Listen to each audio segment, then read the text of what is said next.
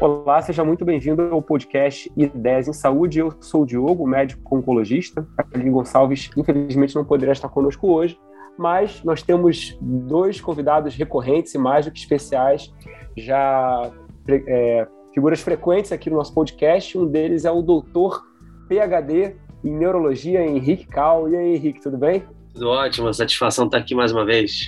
Henrique recentemente terminou o doutorado dele, parabéns aí, eu sei que foi uma, foi uma batalha e ele conseguiu vencer, parabéns. E também conosco o professor Bruno Farnetano, professor de clínica, clínica médica. Do... E aí, Bruno, tudo bem? E aí, Diogo, tudo bem? Henrique, boa noite. Não aí, pode bom, ficar gente, falando boa noite, né? Só para só pra te falar, né, tudo que bem. você me orientou a não ficar falando boa noite, mas boa... a gente está de noite, então eu falei é bom para o pessoal saber a energia, aí, que a gente está mais reflexivo, mas talvez a energia não esteja muito boa. Se você quiser saber aqui, nesse feriado de 12 de outubro, né, já, já no final do dia, a gente está gravando esse episódio, porque o Bruno fez uma postagem bastante interessante aí. A gente, há, há alguns episódios atrás, a gente teve uma post... um episódio falando sobre saúde mental em tempos de pandemia.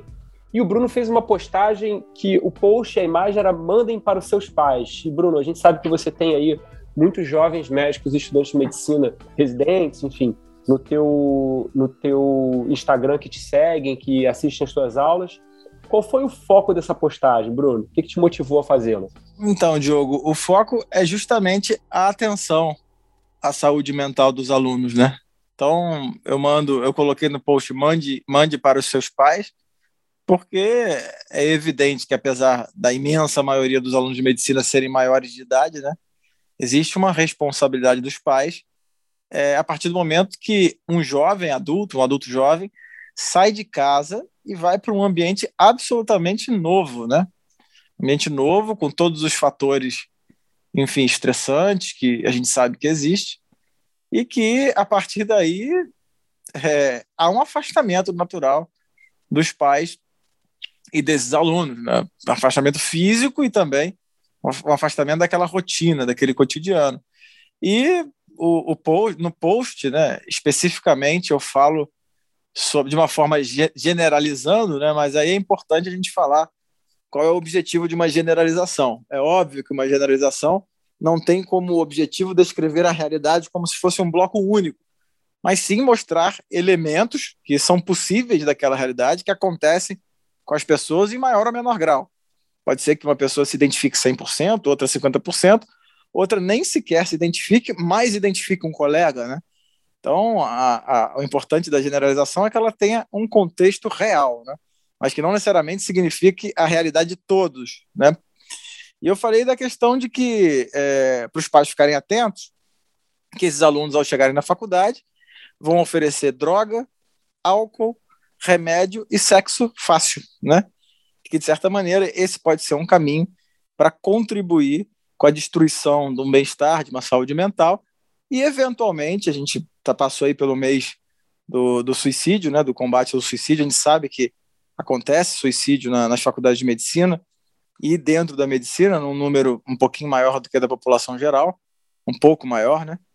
E que às vezes o, os fatores é, que levam a isso podem ser identificados por esses pais, né?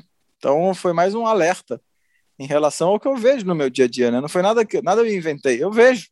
Eu vejo hoje os jovens abusando de sexo, de drogas, de bebida, de remédio, e muitas vezes a consequência disso é um desequilíbrio.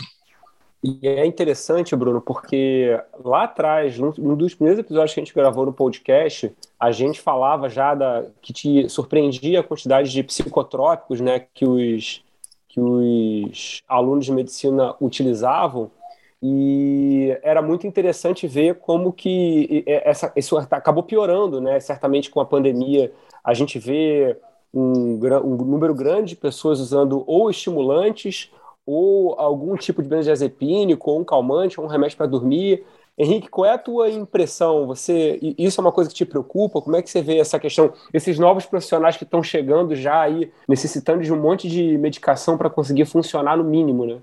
Sim, eu acho que a gente pode ter uma, uma discussão ou mais profunda ou mais pragmática sobre isso, né? Então, assim, é...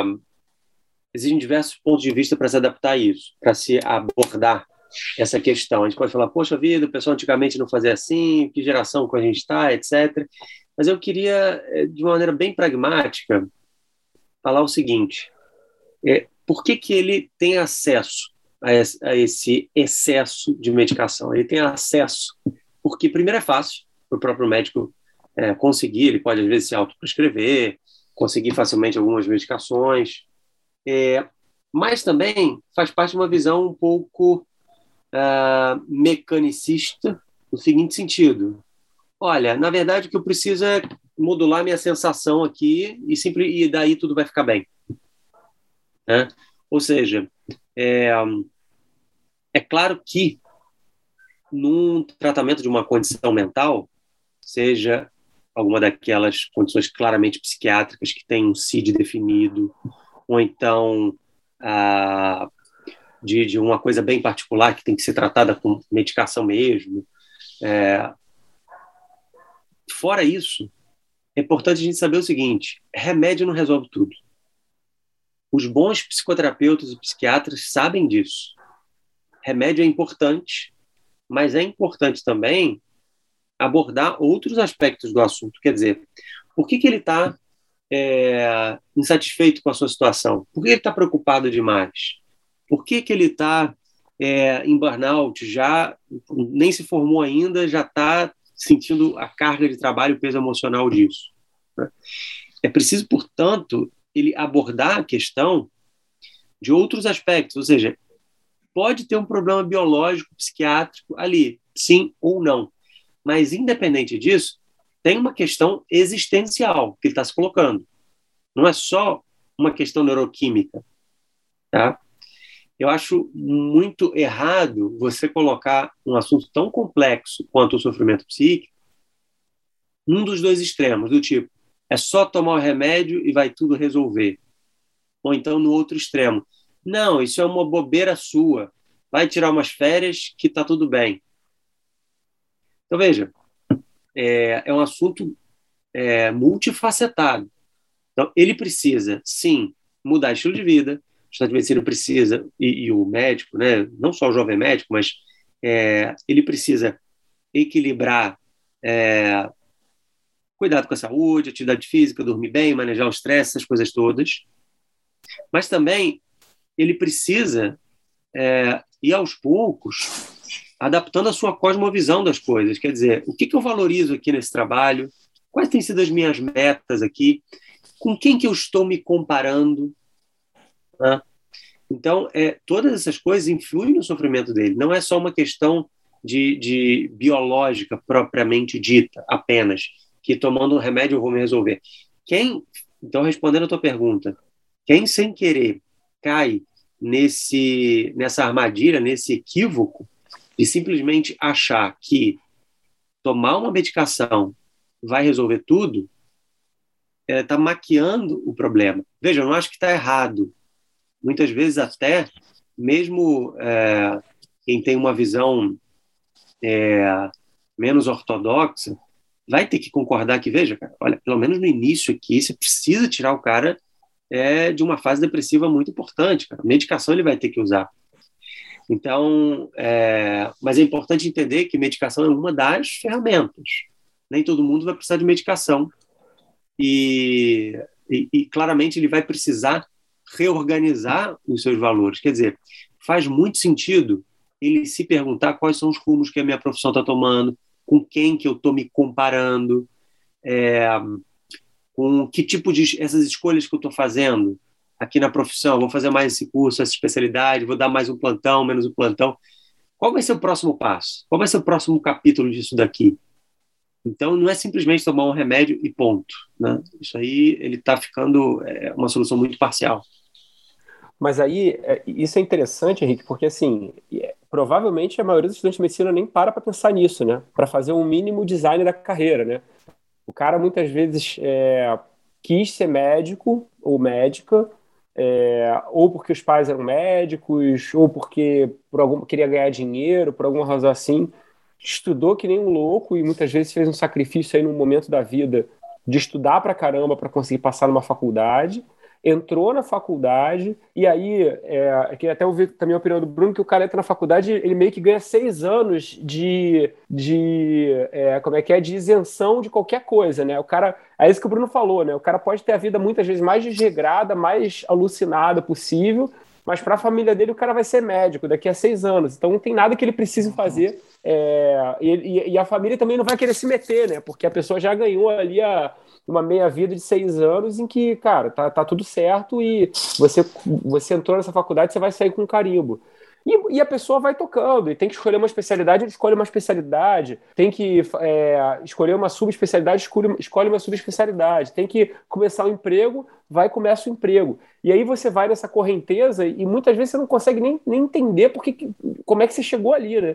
E aí o cara vai, ah, você tem que tomar um remédio. Cara, tá todo mundo tomando Ritalina, toma Ritalina. Tá todo mundo tomando diazepam para conseguir dormir, Rivotril, toma Rivotril, toma Xinox, que é melhor que dá. Aí o cara vai, quando você vê, ele tá num, numa, numa espiral de, de, de, de coisas que ele simplesmente se perdeu. E aí muitas vezes é isso que muitas vezes acontece que o Bruno tá falando, né? A pessoa acaba se perdendo na, na, na própria história, deixa de ser o, é, o protagonista da própria história, se é que foi um dia, ou acaba se tornando coadjuvante na história de outra pessoa, ou os dois.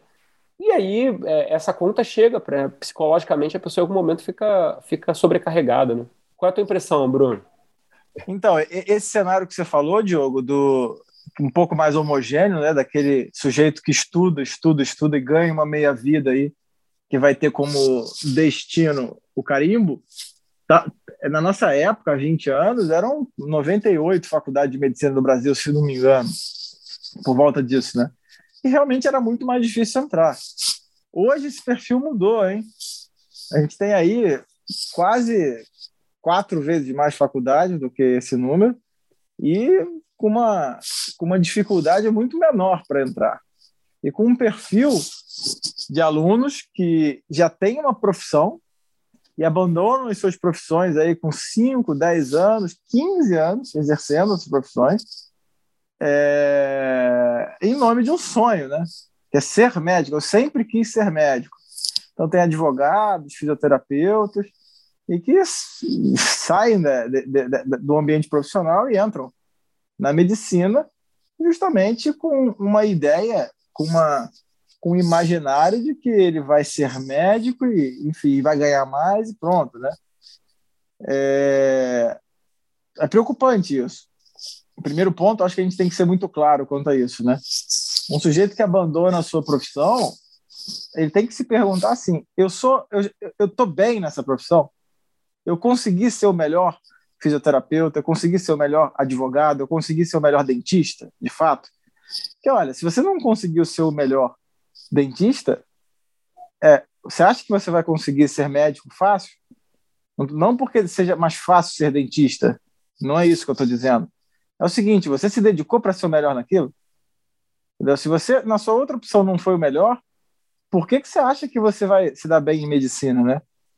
Será que não é melhor você se reorganizar para ser o melhor naquilo que você já está fazendo? Né? Então, esse é um ponto. Então, eu às vezes vejo um desalinho é, relacionado a frustrações que aparecem é, de uma maneira que não apareciam antes. Né? Por exemplo, esse perfil do aluno que senta para estudar, que se dedica, fica aí um, dois, três anos e passa numa federal de medicina, de certa maneira, eu vejo que esse aluno ele está, ele, está mais preparado para esses seis anos, para aguentar o sufoco que vai aparecer ali, né? Diferente da pessoa que entra numa faculdade tendo menos esforço para isso e já na contagem regressiva para pegar o diploma, sabe? Fazendo conta. Então, eu vendi um apartamento, vendi isso aqui para ter esse diploma e fazer, né? Então, quando a gente mistura grupos diferentes entrando na faculdade, nós teremos problemas diferentes e eventualmente essas pessoas vão tomar remédio por questões diferentes, entendeu? Então, esse, esse é um ponto que, que mudou bastante. Eu acho que mudou o perfil do, do, do sujeito que entra na medicina, né? É, quanto ao que o Henrique falou, né, do, do remédio, é óbvio que o remédio é necessário em diversos aspectos, mas existe um abuso desses remédios, né? Existe, uma, um, existe um combate às sensações, né? O sujeito ele quer uma sensação boa. tá? de comer uma coisa boa, enfim, de ter uma diversão, prazer. E quando ele se depara com uma sensação ruim, há uma certa pressa em medicalizá-la. E aí, quando chega um sujeito com aversão às sensações ruins naturais da vida humana, em um profissional ruim da psiquiatria, por exemplo, né, a consequência é uma catástrofe. Eu vejo isso hoje, né? É, pacientes e, e, enfim, alunos de medicina com diagnóstico de depressão, de ansiedade. E se você vai esmiuçar ali o que está acontecendo, no final das contas é uma inabilidade de lidar com uma frustração, né? Que de forma alguma está no campo da patologia, está no campo da maturidade, né? São coisas diferentes. Eu tenho uma pergunta sobre exatamente esse ponto. Qual a tua visão sobre o seguinte? Muita gente, frente a isso aí que você falou, poderia falar assim: não, é simples, é, é que hoje a gente é muito, muito Nutella, muito fresco. Não, na minha época não tinha isso. Né? É, mas, assim, isso significa. O, o problema disso é a gente negar que uma pessoa esteja em sofrimento. Então, sem dúvida, é, hoje existe muita gente, e você provavelmente vai poder dizer isso melhor do que eu, você está em contato direto com, com, os alunos de informação em grande quantidade, eu também estou, mas você muito mais, é, que para não estar tá com as, as ferramentas pessoais para lidar com os estresses naturais da profissão. Uhum. Mas isso significa o quê, então? Significa que ele tem que buscar se formar de outro modo, ou ele tem que se medicar mesmo, tem que é, no sentido, assim, a gente hoje tem uma sensibilidade diferente do que há 200 anos atrás, né? A gente tem ar-condicionado, a gente tem é, é, a comida quentinha, a gente tem tecido Coca-Cola, encanada, antibiótico. Coca Zero. Então, é natural que a gente tenha uma, uma sensibilidade diferente do cara de 50, 100 anos atrás. Então, isso é uma explicação, mas isso não resolve o problema. Quer dizer, o, cara, ah. o aluno de hoje sofre mais. Ok, mas o que fazer com isso? Eu penso que, quero ouvir tua opinião, mas já adiantando um, um, um acréscimo aqui, eu penso o seguinte: mais do que identificar a etiologia do sofrimento, ah, é uma parte psíquica, é uma parte cultural, é uma parte pessoal, não é biológico, não é psicológico, foi a criação dele. O fato é que a gente tem que identificar que existe um sofrimento, e é, tratar aquilo da melhor maneira possível. Né? Uhum. Quer dizer, muito provavelmente é multifatorial aí. Né? Qual que é a sua visão sobre isso? Então, eu, eu, eu acho que volta no, no, que eu comecei, no, no que, eu, que eu falei no começo sobre a generalização, né? A generalização é uma ferramenta de linguagem que a gente usa para descrever um cenário macro, né? Onde algumas pessoas se encaixam muito, outras poucas, outras menos, né? Algumas em nada, mas enxergam outras pessoas ali, né? Porque se eu faço uma generalização onde a pessoa não se encaixa e não encaixa mais ninguém, não é uma generalização, é uma abstração, né? Então eu posso pegar ali, por exemplo, uma descrição, uma generalização sobre o comportamento do aluno e falar, cara, eu não sou assim, mas eu conheço muita gente assim, então funcionou, né? Beleza. Ou, olha, em parte eu sou assim, em parte não, mas eu conheço outra pessoa que em parte também é, mas em outra não, também funcionou, né? Mas a questão que eu acho importante é o seguinte também, falando do Nutella e do Raiz, né? Esse nome Nutella e Raiz é, o traje, é a tragicomédia, né? É o meme. É o humor descrevendo um cenário. Quando você fala em Nutella e Raiz, é justamente, é uma comparação entre gerações, né? Uhum. E aí a gente não pode também cair no, no engodo de achar que éramos muito mais fortes e não sofríamos, né? E agora, por causa da fraqueza, geração, essa geração sofre mais. Porque, no final das contas, respondendo a sua pergunta, é, a medicina, a psicanálise não são filosofias, tá? não são generalizações, pelo contrário. A medicina, a psicanálise, a psiquiatria, ela é incompleta. Ela só tem sentido se tem uma pessoa com o seu sofrimento. Né? Então, no final das contas, tudo isso que a gente está falando significa que quem está ouvindo a gente, enfim, e nós mesmos aqui, nós precisamos mergulhar dentro de nós, com auxílio. Talvez uma geração um pouco mais anterior fosse mais capaz de vocalizar os problemas com mais precisão. Enfim, talvez seja isso. existem algumas famílias, aí eu percebo na minha prática, que já existe de família uma capacidade descritiva melhor do que outras, né? Existem pessoas que já vêm com um legado familiar, sabe?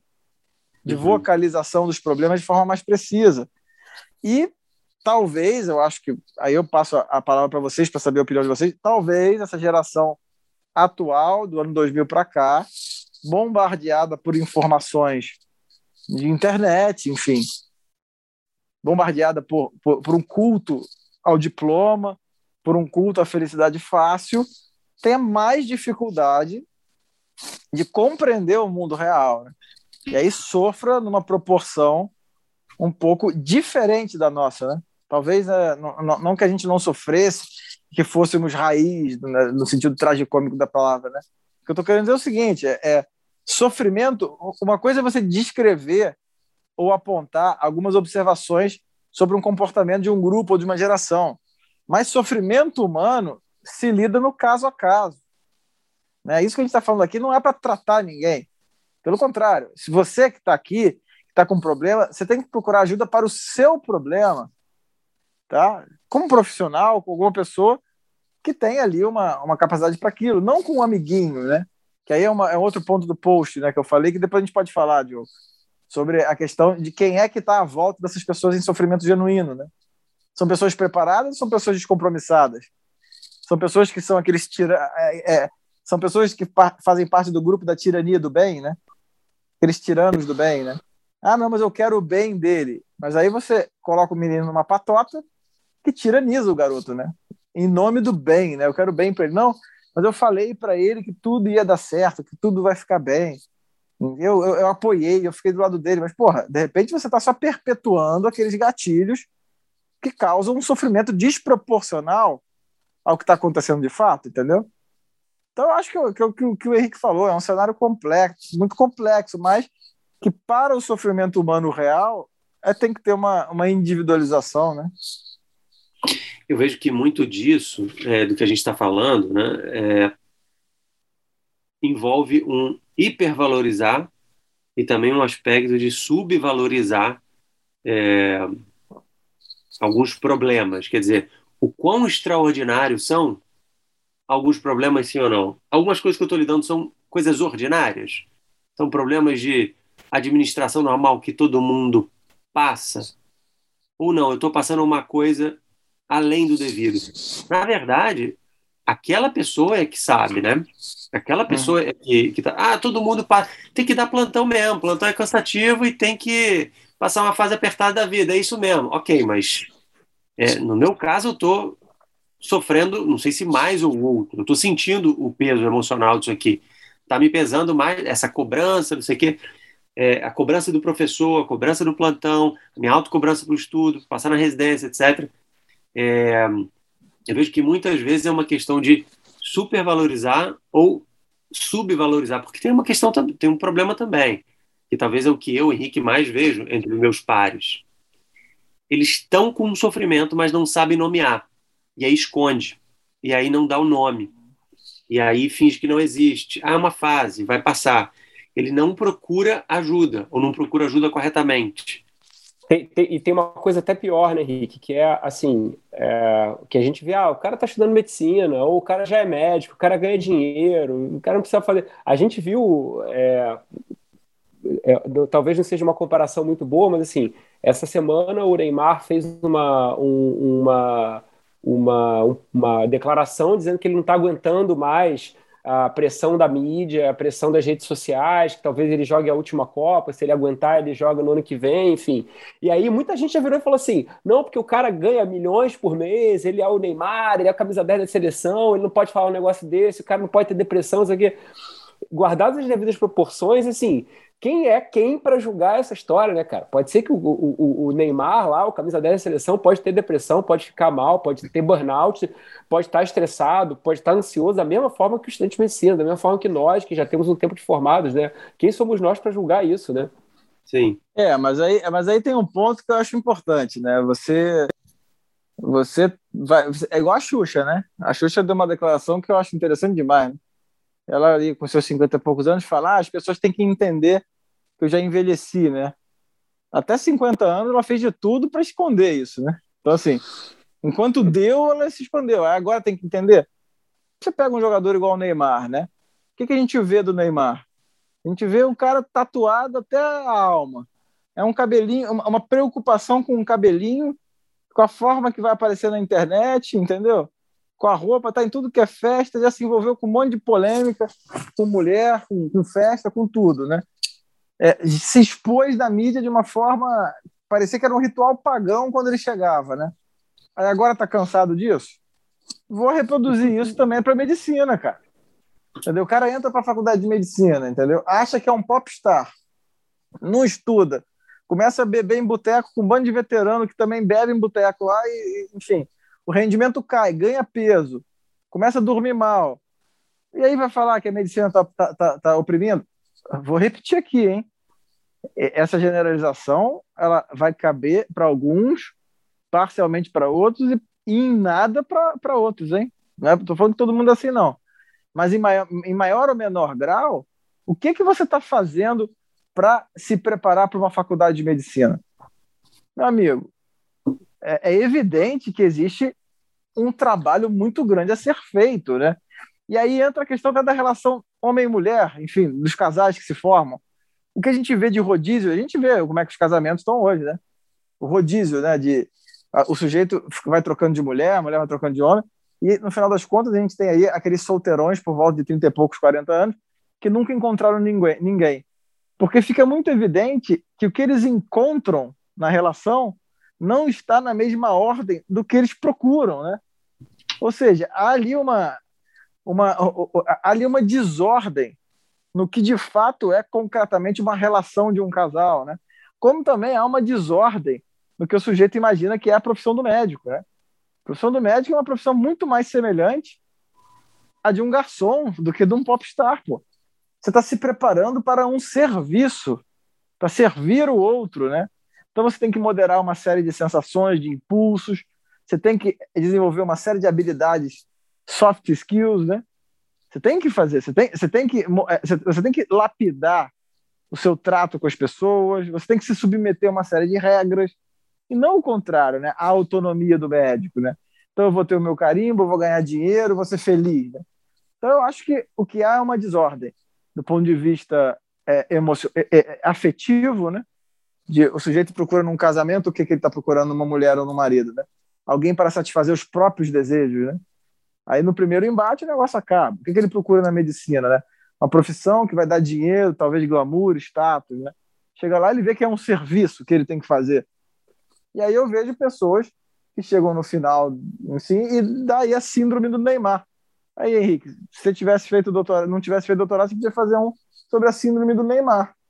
Né? O cara vai, tá milionário, jogando futebol, sempre se comportou como um semideus, né? E agora tá, tá, agora tá incomodado com a mídia. Ah, vai, vai pro inferno. mas, mas, mas o, Bruno, eu quero, eu quero defender, eu quero defender o meu ponto, que eu acho que assim, é, obviamente que tem uma escala, mas, cara, no final das contas, o, o, o, o cara que é estudante de medicina que acha que vai virar médico, é, e, e, eu acho que a comparação com o Neymar e com outros atletas de alta performance, a gente teve esse caso da Simone Biles também recentemente, enfim, é, do cara achar que a atividade dele em si já é suficiente para dar sentido para a vida dele. E aí o cara acha que, cara, simplesmente por ele estar tá ali, por ele ter alcançado aquele status, seja de estudante de medicina, seja de camisa 10 da seleção, aquilo ali já, já vai ser suficiente para ele, para ele encontrar a felicidade, para ele encontrar um sentido para a vida. E o que normal. E aí, eu gostei muito da tua. Da tua de você trazer a questão dos, dos relacionamentos, porque, assim, no final das contas, é, é, o cara tem a mesma dificuldade no relacionamento profissional que ele tem no relacionamento pessoal, que é o quê? Entender Isso. que ele vai ter um, um ele vai, ele vai ter assim, naturalmente ele vai ter que fazer o quê? Ele vai ter que se quebrar, ele vai ter que se esforçar, ele vai ter que sofrer e ele vai ter que aprender. De certa maneira, aquela coisa do trabalho seja forte, sirva e não enche o saco, passa um pouco por isso. Passa um pouco por cara, olha só, você vai ter momentos em que você não vai estar na tua zona de conforto. E, e, você vai aprender que a, a, onde você, a tua zona de conforto, ela é um lugar ruim para você. Você só vai conseguir melhorar, você só vai conseguir amadurecer se você sair dela, se você der um passo à frente, se você se sacrificar, se você é, abrir mão de algumas coisas, seja de você beber no barzinho com, com seus amigos lá e está estudando, você vai estar tá no plantão e você vai ter que ficar até um pouco mais, porque teve uma parada na hora da troca do plantão e você vai ter que ajudar aquela pessoa que está. A vida dela está literalmente dependendo da tua mão. Então, pode ser também o caso do Neymar. O cara entender vai falar assim, cara, faz toda a diferença o cara se dedicar profissionalmente, dar exemplo, dar exemplo para todas as crianças que compram camisa lá com o nome dele escrito. No final das contas, é, é o cara enxergar que tem mais ali do que simplesmente o cara virar e falar assim: ah, já estou aqui, já, já alcancei e eu já me basto por mim mesmo, não preciso fazer mais nada. Esse é o ponto aí da, da nossa síndrome do Neymar, entendeu? É, primeiro, só, só uma alfinetada aí que o Neymar não ganhou a Copa do Mundo, né? Então falta muita coisa para ele. Então, para começar, é isso. Outra coisa, esse negócio do Neymar também, vou voltar a defender meu ponto aqui. É igual o Veríssimo, cara. O Veríssimo tem uma, tem uma crônica que ele fez em, na década de 90 que era assim. Não sei se vocês lembram. Aos, eu, não lembro eu não lembro exatamente em detalhes, mas assim, aos 20 anos eu queria uma mulher inteligente. Aos 25 anos eu queria uma mulher parceira que me acompanhasse assim acessado. Aos 28 anos eu queria uma mulher experiente para isso, isso assim. Aos, 20, aos 32 anos eu queria uma mulher assim. Agora aos 40 eu quero uma mulher de bunda grande. Tá? Ele falou isso. Dez anos se passam, aí no Big Brother acontece ali um, uma situação que um cara força para ter uma relação sexual com uma mulher bêbada, ou seja, é estupro, né? E aí ele, ele, de forma horrorizada, ele fala que a que ponto chegamos. Cara, chegamos no ponto que você falou, cara. Você disse numa crônica que aos 40 anos você procura uma mulher de bunda grande, né? Então, quem procura bunda é bicho. E bicho faz isso que o cara fez no Big Brother. Então, o, o cara não tem responsabilidade sobre o que ele está construindo, entendeu? Então, existe aí um. A gente tem que ter um rigor com o que a gente vai fazer. A gente tem que ser responsável pelo que a gente faz, entendeu? Então, eu vou voltar a falar do Neymar. O Neymar ele leva uma vida de popstar, não é de atleta. A gente percebe isso, né? É, isso é nítido, né? E é óbvio que dessa maneira vai atrair mais mídia. É óbvio que ele vai atrair ali, é, é muito mais holofote. Qualquer coisa que ele fizer vai ser mais vigiado. Um aluno de medicina que, por exemplo, ele não levar uma vida de estudante, né, que aquele for um trabalho, ele tem que trabalhar, se ele acha que ele consegue conciliar estudar com uma série de outros lazeres e diversões, ele vai atrair o quê? Pessoas com a mesma intenção, né? E no final das contas ele não vai conseguir, né? E aí a frustração de não conseguir, vou repetir, a generalização não é para todo mundo, mas a frustração de não conseguir vai ser o quê? Medicalizada, né? Você vai ganhar um, um? Mas enfim, estou falando muito, quero saber o que o Henrique tem para falar disso. Mas o Henrique é fã do Neymar, né? Ele não, ele não vai. Ele vai defender o Neymar. então, só retomando esse exemplo do, do o Bruno falou, pô, que o Diogo falou, esse plantão foi mais pesado, não sei o quê. Às vezes a gente tem que lembrar, né, dá vontade de falar para os outros, às vezes a gente tem que falar para si mesmo o seguinte: só lembrando, meu amigo, a medicina não é sobre você, é sobre o paciente. Né? Só que para cuidar do paciente, você também tem que estar tá bem, você tem que estar apto. Só que vai ter dias difíceis, vai ter dias pesados. A pergunta é: o que, que a gente faz perante essa constatação? Ah, vai ter dias pesados, é só esperar passar? Não, peraí, você não pode ser tão passivo, tão negligente assim. É como o Bruno falou: o que, que você está fazendo para você ser um bom médico? E aí eu volto, eu queria chegar num ponto que talvez seja a minha principal contribuição aqui que é o seguinte, ó. Faz parte do ser médico você manejar também esse aspecto da profissão, que são as coisas amargas, as coisas difíceis. Às vezes a gente fala assim, não, eu passei o remédio, eu passei o remédio certo, mas o paciente não quis tomar, então o que, que eu vou fazer? Não, eu tentei explicar, mas é que o familiar é chato. Não, eu até pedi para fazer o exame, mas ele não entendeu, então paciência. Não, não, meu amigo. Se o paciente não quis tomar, não entendeu tomar o remédio, o problema é seu também. É claro que existe a autonomia do paciente, mas faz parte do ser médico você se esforçar para aumentar a adesão dele, você de algum modo ser um bom educador ali. Faz parte você explicar de um modo que ele entenda melhor, adaptado. Ou seja, isso não, não é uma coisa para fora da profissão. Isso, meu Deus, é precisamente o exercício da profissão Senão ele lia a bula e tomava. Senão ele lia, alguém que lesse um artigo entendesse que ah, isso aqui tem um melhor NNT do que aquele outro tratamento, vou nesse tratamento aqui. Então, de algum modo, faz parte sim da profissão você lidar com um paciente que está reclamando. Isso não é uma coisa extra. Ah, por acaso isso aqui está fora da CNTP, o paciente não leu o livro, pô, não está cooperando. Não, o paciente reclamar faz parte do quadro clínico. Né? Ele, ah, não quero tomar esse remédio, esse remédio é ruim. É, é então, assim, por isso que chama queixa principal, né? Os caras se queixar é, é, tipo, tem a principal e tem outras várias, né? Se queixar é, é o padrão, né? Então, mas assim, é o, o, imagina assim, o padeiro, vamos pegar um exemplo de outra profissão aqui. Um padeiro faz um pão maravilhoso. Mas assim, ele esqueceu de abrir a porta da padaria. Da padaria. Ou então, é, poxa, o, o, o, o cliente não chega aqui na padaria, então vou fazer o quê? Eu faço um pão maravilhoso, mas ele não quer vir aqui. Cara, você tem que anunciar. Você tem que dizer que o teu pão é diferencial por isso aquilo. Você tem que dizer que é interessante comer esse pão porque vai ser mais saudável para ele, é mais gostoso, é mais quentinho.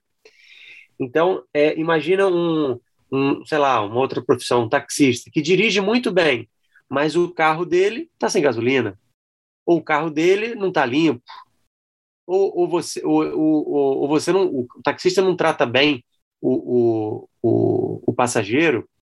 Ou seja, ser médico envolve muito mais do que meramente a parte técnica. Envolve você cuidar da pessoa como ela está precisando ser cuidada.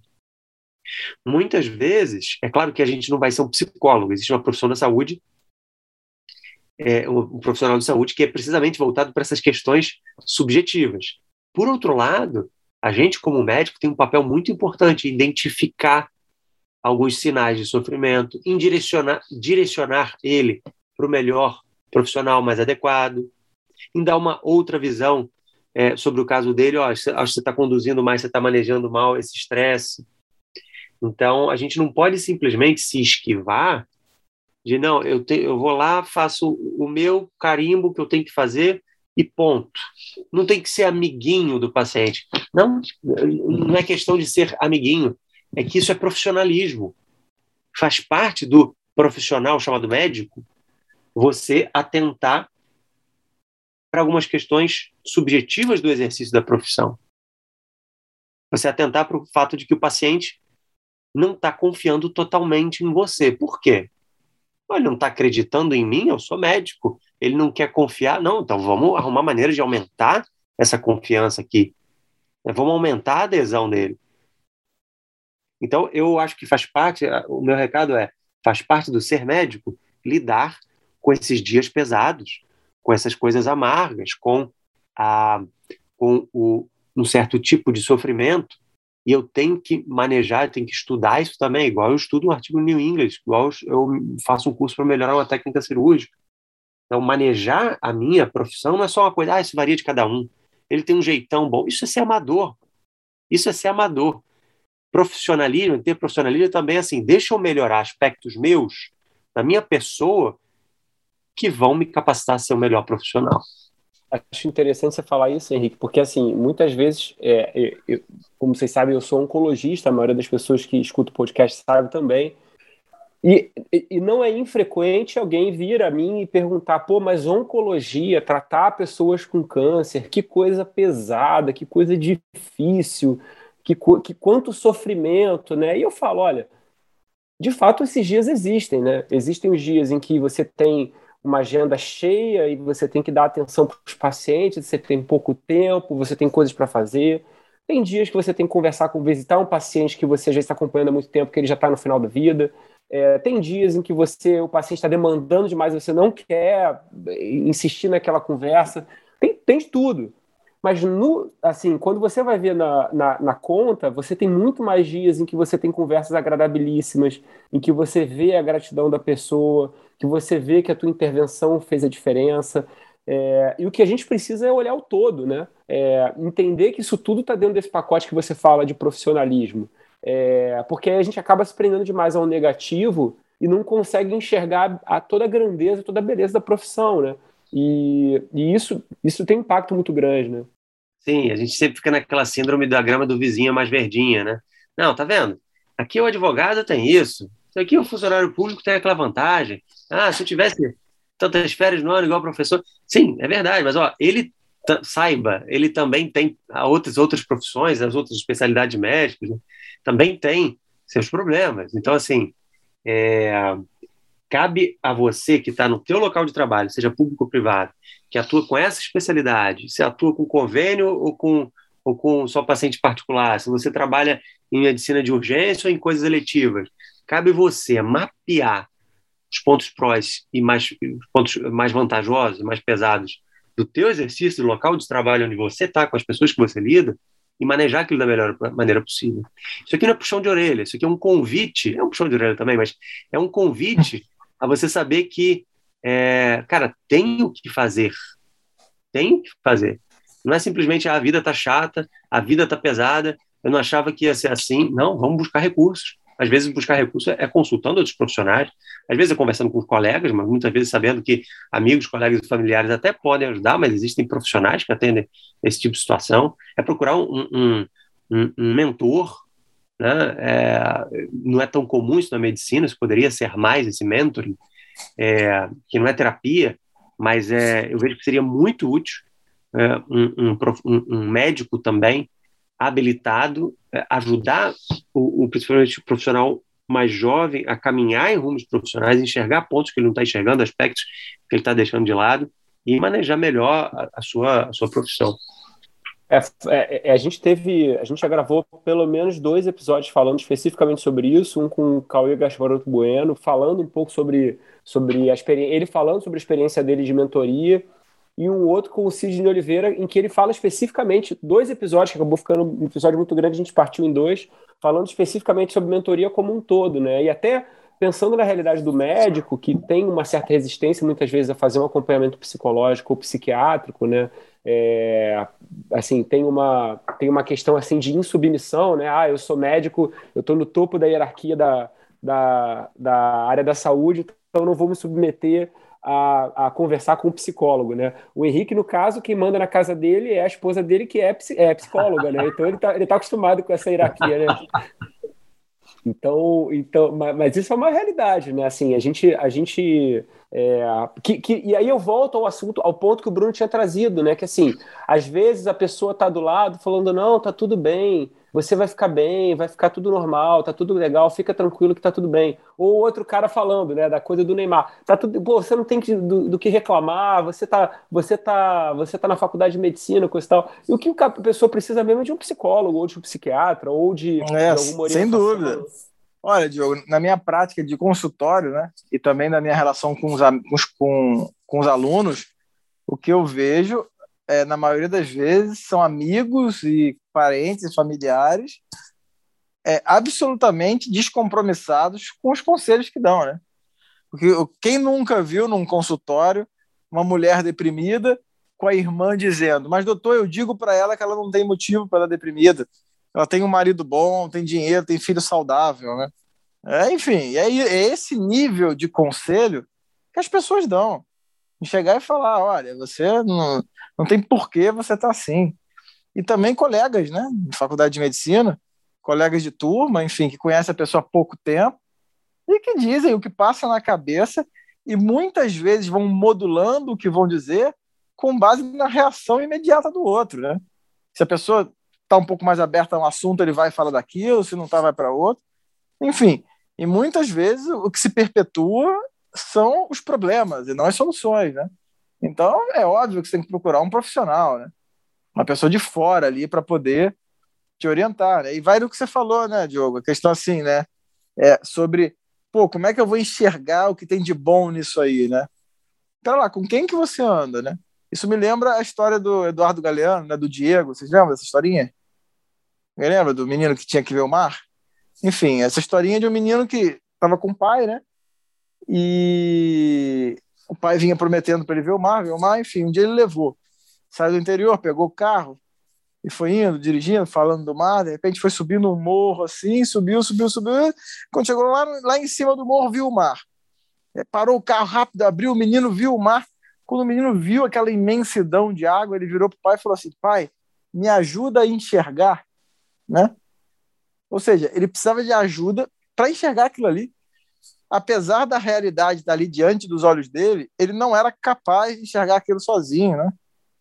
Então, você que está aí na medicina, enfim, que está ali diante da realidade, ali na sua frente, e tem muito sofrimento, talvez você não esteja enxergando aquilo. E eu dou um depoimento meu, eu sou médico, tenho 15 anos de formado. Eu sou absolutamente satisfeito com a minha profissão. Tá? Tenho uma série de desafios, uma série de sofrimentos, tomo pancada, perco paciente, sofro junto com eles, mas é, eu estou inserido na minha profissão, entendeu? Então fujam de pessoas que ficam reclamando, pessimistas, enfim, com, com o futuro da profissão, né? Procurem pessoas satisfeitas, né, com aquilo. Vejam o comportamento dessas pessoas, o que elas fazem. E para questões psíquicas, né, para, para, para questões pessoais, procurem profissionais adequados, né? Procura terapia, pô. Vai fazer terapia, tem a direção espiritual também. Gente sabe que o campo espiritual também é importante, né? Então, assim, é, de modo geral, as pessoas próximas a você são descompromissadas. Tem que entender isso. Próximas a mim também, né? É por isso que eu faço terapia há 15 anos, pô.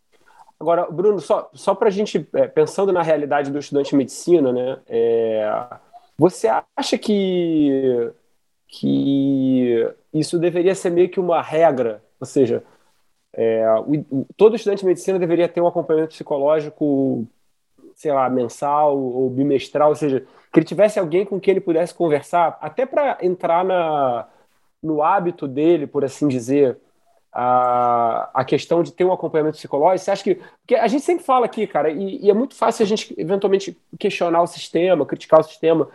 A gente fala sobre empreendedorismo, fala sobre educação financeira, fala sobre um monte de coisa. Você acha que seria uma forma de você, cara, botar na cabeça de todo estudante de medicina, que ele, ou de profissionais de saúde como um todo, né? Que o cara precisava de um acompanhamento psicológico. E uma forma é. seria, cara, olha só, você tem que conversar com algum profissional com uma certa frequência, até para você perder o medo? É, duas coisas aí. Primeiro, é, já existem os núcleos de apoio a estudantes em faculdade, né, de uma forma mais ativa do que tinha na nossa época. Isso aí existe, né? Só que tem um ponto disso aí, cara, que aí é, é, é, é politicamente incorreto, que, assim, para quem estuda psicanálise sabe, né, assim, o próprio Freud, é, ele é politicamente incorreto, porque não é para todo mundo, né? Tem que ter algum nível intelectual e tem que ter um, uma vontade, né? Então, assim, é, tem alguma coisa individual ali no sujeito que vai torná-lo susceptível ou, ou interessado naquilo, sabe? É, talvez colocar isso em larga escala para todo mundo, às vezes não funcione mesmo, sabe? É triste. E, é. e outra coisa também, né, a gente, que a gente, a gente sabe né, que acontece. Existem pessoas que vão desenvolver ao longo da faculdade patologias mentais, enfim, ou já entraram com ela, com ela na faculdade que vão ser impeditivas para a medicina. E não se fala disso, né, Diogo? Esse é outro ponto importante, né? Será que todo mundo que entra na faculdade é, deveria estar ali ou, ou, vai conseguir desempenhar a profissão é, é, com, com saúde, né? Então, por isso que eu falo que isso tem que ser uma coisa muito individual e que todo mundo tem que estar atento um apelo aos pais, né? Voltando ali ao post inicial, um apelo aos pais, né? Vocês têm que ter também a supervisão adequada para ver se o seu filho é capaz daquilo, né? Que o mundo não se divide entre médicos felizes e pessoas que queriam fazer medicina, mas não fizeram e são infelizes, né? Existe a possibilidade de ter realização com outras profissões, né? E algumas profissões não são para todo mundo. É, isso é fato, entendeu? Não dá para discutir sobre isso, né? Como, como, como esporte, né? Chegar e falar assim, ah, eu quero uhum. ser atleta, né? Eu quero ser jogador de, eu quero ser jogador de beisebol de alta performance, sabe? Jogar NBA, na, na, NBA, né? É, eu quero jogar na NBA. MVP, não, não tem como, né?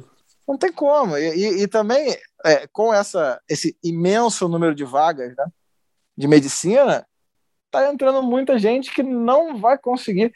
Aí eu pergunto para vocês, é, eu, eu vi um dado, eu ouvi, tá? Não, não, eu não busquei a bibliografia nem a referência disso, mas que quase 50% das pessoas que se formam em medicina não trabalham com medicina no Brasil. Isso, isso me assustou. Eu, eu, eu até duvido desses dados, né? Eu não imaginei que fosse tanto, mas vamos lá. Vai que é verdade, né? Não é assustador isso? E, e, é óbvio que nós temos exemplos de pessoas que largam a medicina em algum momento, né? Então, assim, isso tem que ser apontado, né? E aí o que eu, que eu falei no post também, que gerou muita confusão, é que eu falei que todo mundo que está tomando remédio psicotrópico tem que parar e repensar se o caminho é esse mesmo.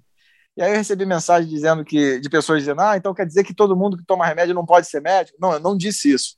Né? Algumas pessoas mandaram mensagem em box assim, ah, então você está dizendo que quem toma antidepressivo não é apto a fazer medicina. Eu não falei isso. Só estou falando que se você está tomando remédio psicotrópico, você deve, você deve repensar se é isso que você tem que fazer. E essa frase também não exclui que quem não esteja tomando também não repense, tá entendendo? Então, assim, é, especificamente, o apontamento é para o excesso de remédio. O objetivo dessa frase foi apontar para o excesso de remédio. É óbvio que todo mundo tem que repensar, é óbvio que todo mundo tem que botar as coisas na balança, mas especificamente na saúde mental, no excesso de angústia, no excesso de diagnóstico de depressão, você tem que repensar se você está no caminho certo. Até porque, Bruno, vamos combinar, né, cara? Você não quer que um daltônico pilote o avião que você vai voar. E existe uma razão de porque daltonismo é, é uma contraindicação a pilotar avião.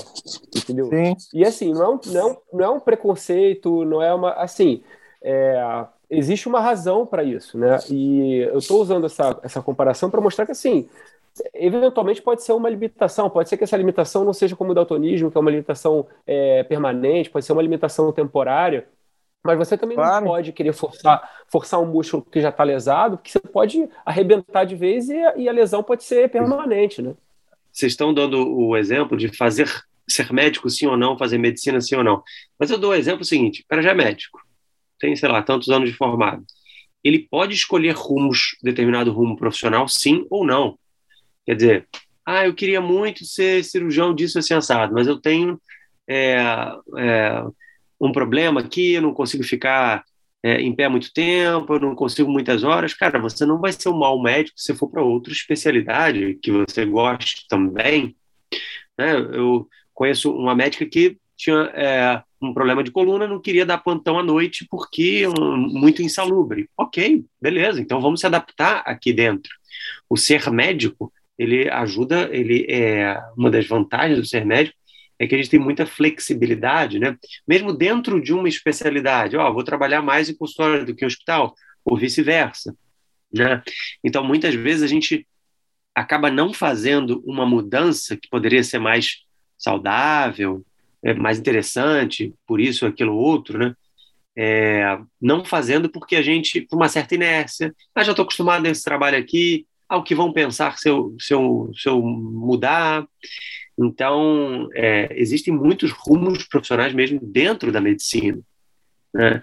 É, trabalhar com, com, mais esse setor, com aquele outro, mais, mais no público, mais no privado.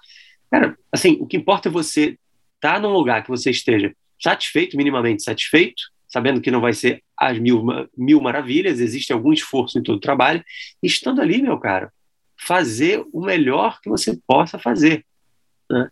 Então, é, não ter medo, não ter receio de fazer eventuais mudanças, adaptações que forem necessárias. E tem uma questão também que é isso, né? eles estão falando do excesso da medicação. É, quando a gente fala isso, né, a hipermedicalização de tudo, etc., talvez alguém possa ficar uma pulguinha atrás da orelha das pessoas, que é o seguinte, ok, mas eu não vou tomar remédio, então eu vou fazer o quê? Tudo bem, ah, tem psicoterapia, mas não é questão de não, não tem que tomar remédio.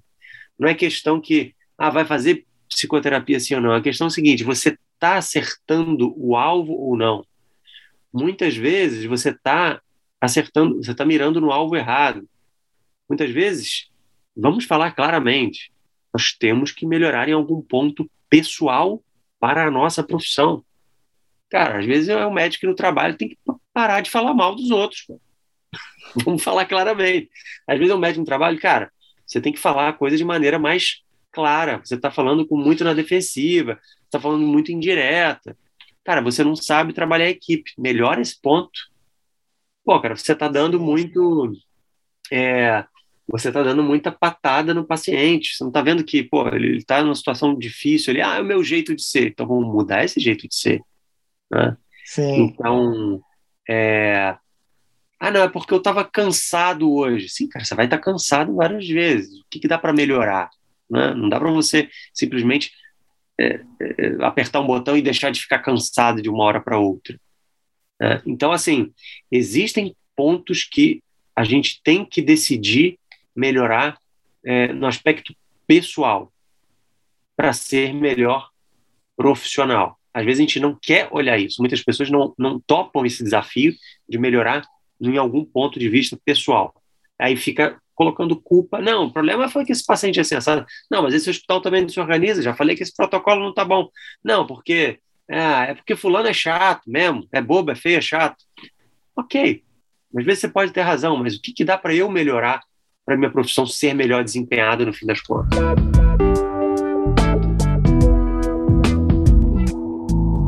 A gente já pode já estar tá se encaminhando para o final e Bruno, você quer fazer uma consideração? Não, acho que já falamos bastante. Essa é uma boa consideração, já falamos bastante. E você, é. Henrique? É, é. Não, eu vejo que os, o em papel, a gente está falando muito do, do, do, profissional em si, mas também eu, eu chamo atenção para os gestores, para os professores, é, para os coordenadores de setor, de hospital, que tem pessoas debaixo dela. É importante ficar atento, né? Essa pessoa está reclamando demais, ele está cínico demais, ele está muito amargo. É, não é só uma fase. Será que não está precisando de ajuda? Será que não vale a pena dar um toque, uma conversa particular? Né?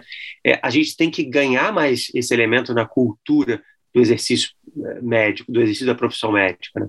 Então, é, essas pessoas que têm gente debaixo dela, que está é, que tá, que coordena uma equipe, tem que ter um olho para isso. Volto a dizer, não é para ser psicólogo. Né? A pessoa não tem jeito, Pô, eu não tenho jeito para ser psicólogo, não estou pedindo isso, não é para você atender é, o, o, o, seu colega médico, né, o seu subordinado, o seu aluno, mas se não tem jeito, ok, então não dá para encaminhar, não dá para ter uma conversa pessoal para dar uma dica, coisas do tipo, né? É naquela linha de que quem entra em sofrimento psíquico, ainda que não chegue no extremo de tentativa de suicídio, mas não precisa deixar chegar no extremo, né? É um processo. Mas quem está em sofrimento psíquico, ela vai dando sinais aos pouquinhos. Né? Então não é para a gente aumentar o problema sempre, mas não é para a gente negligenciar também. Perfeito. É como e antes da gente encerrar, eu, é, vocês sabem que eu gosto muito de Jordan Peterson, né? E a gente em breve, né, Bruno, vai gravar aí uma, uma, um episódio comentando sobre as, a, a Beyond Order, o novo livro dele. Mas tem um livro, o primeiro livro nele, né, o 12 Regras para a Vida, tem três regras que se aplicam, de certa maneira, a muita coisa que a gente falou aqui, né? A regra 2 é, fala sobre cuide de si mesmo como cuidaria de alguém sob sua responsabilidade. E ele faz todo o argumento nesse capítulo falando como, o, como nós somos as pessoas que mais conhecemos as nossas próprias misérias, a gente tende a, a ser muito é, pouco atencioso às nossas necessidades. Em compensação, todo mundo sabe disso, né? Quando você está vendo uma pessoa, você vê uma pessoa super bem cuidada, por uma pessoa que normalmente está mal cuidada, está cuidando mal de si. É muito comum a gente ver um paciente que está recebendo os remédios na, na, na, no tempo correto, está comendo direitinho, está tomando banho, está sendo bem cuidado, e esse acompanhante normalmente talvez esteja um pouco desleixado com a própria saúde, com o próprio cuidado. E ele coloca, na verdade, que uma maneira que a gente tem de, de se enxergar é como é que eu cuidaria de mim mesmo se eu fosse uma pessoa é, externa, né? É, a regra 3 fala: seja amigo de pessoas que queiram o melhor para você, que é muito o que o Bruno falou aqui, né?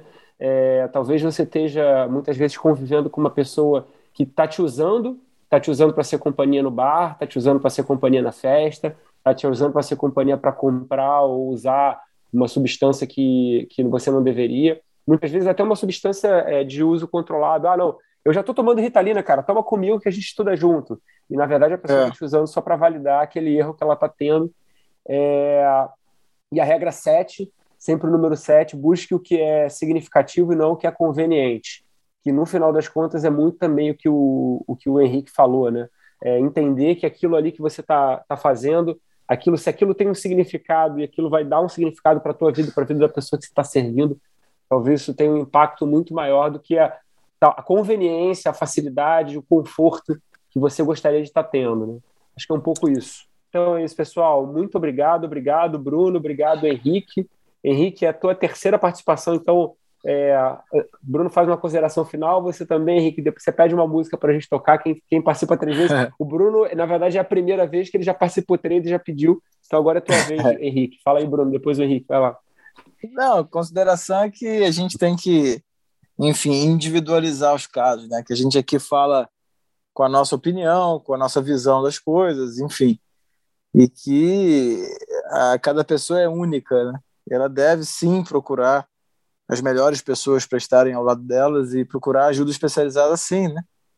E em breve, eu e o Henrique, a gente tá com umas ideias de fazer alguns encontros com os alunos, aprofundando mais nesses assuntos, né, Henrique? Aí já vou levantar a bola aí para você explicar. Exatamente. A gente está desenvolvendo um projeto aí que futuramente a gente vai é, esclarecer com calma, mas vai nessa linha de acompanhamento é, profissional barra pessoal, é, a fim de melhor contribuir para o desenvolvimento de cada um. Se eu pudesse dar uma dica nessas considerações finais, é, tem um psiquiatra espanhol que escreve para leigos, escreve sobre temas capitais que ele vê que são não são tão bem abordados é, e ele ele opta por escrever numa linguagem leiga e tem um livro em português chamado, é um livro bem pequeno, é quase um, um, um artigo uh, que dá para ler numa tarde assim, chamado, o nome dele é Fernando Sarrais, e o, um dos livros dele se chama Aprender a Descansar. Esse é um título eu que... Eu tenho esse livro, cara. Pois é. Comprei esse, esse livro essa semana. Inicialmente eu não valorizei muito esse título, mas depois que eu li, é uma linguagem simples, ele dá dicas muito importantes e práticas, não porque, ah, eu tenho que tirar férias, eu tenho que dormir melhor, não é isso. É ele dizendo que às vezes a gente se sabota, às vezes a gente suga a própria energia, não percebe o que, que nos renova a, a vontade, a disposição e o que, que drena a nossa vontade e disposição. E ali ele dá umas dicas interessantes. Eu acho que todos os estudantes de medicina e médicos também valeria a pena é, tomar contato com esse material aí.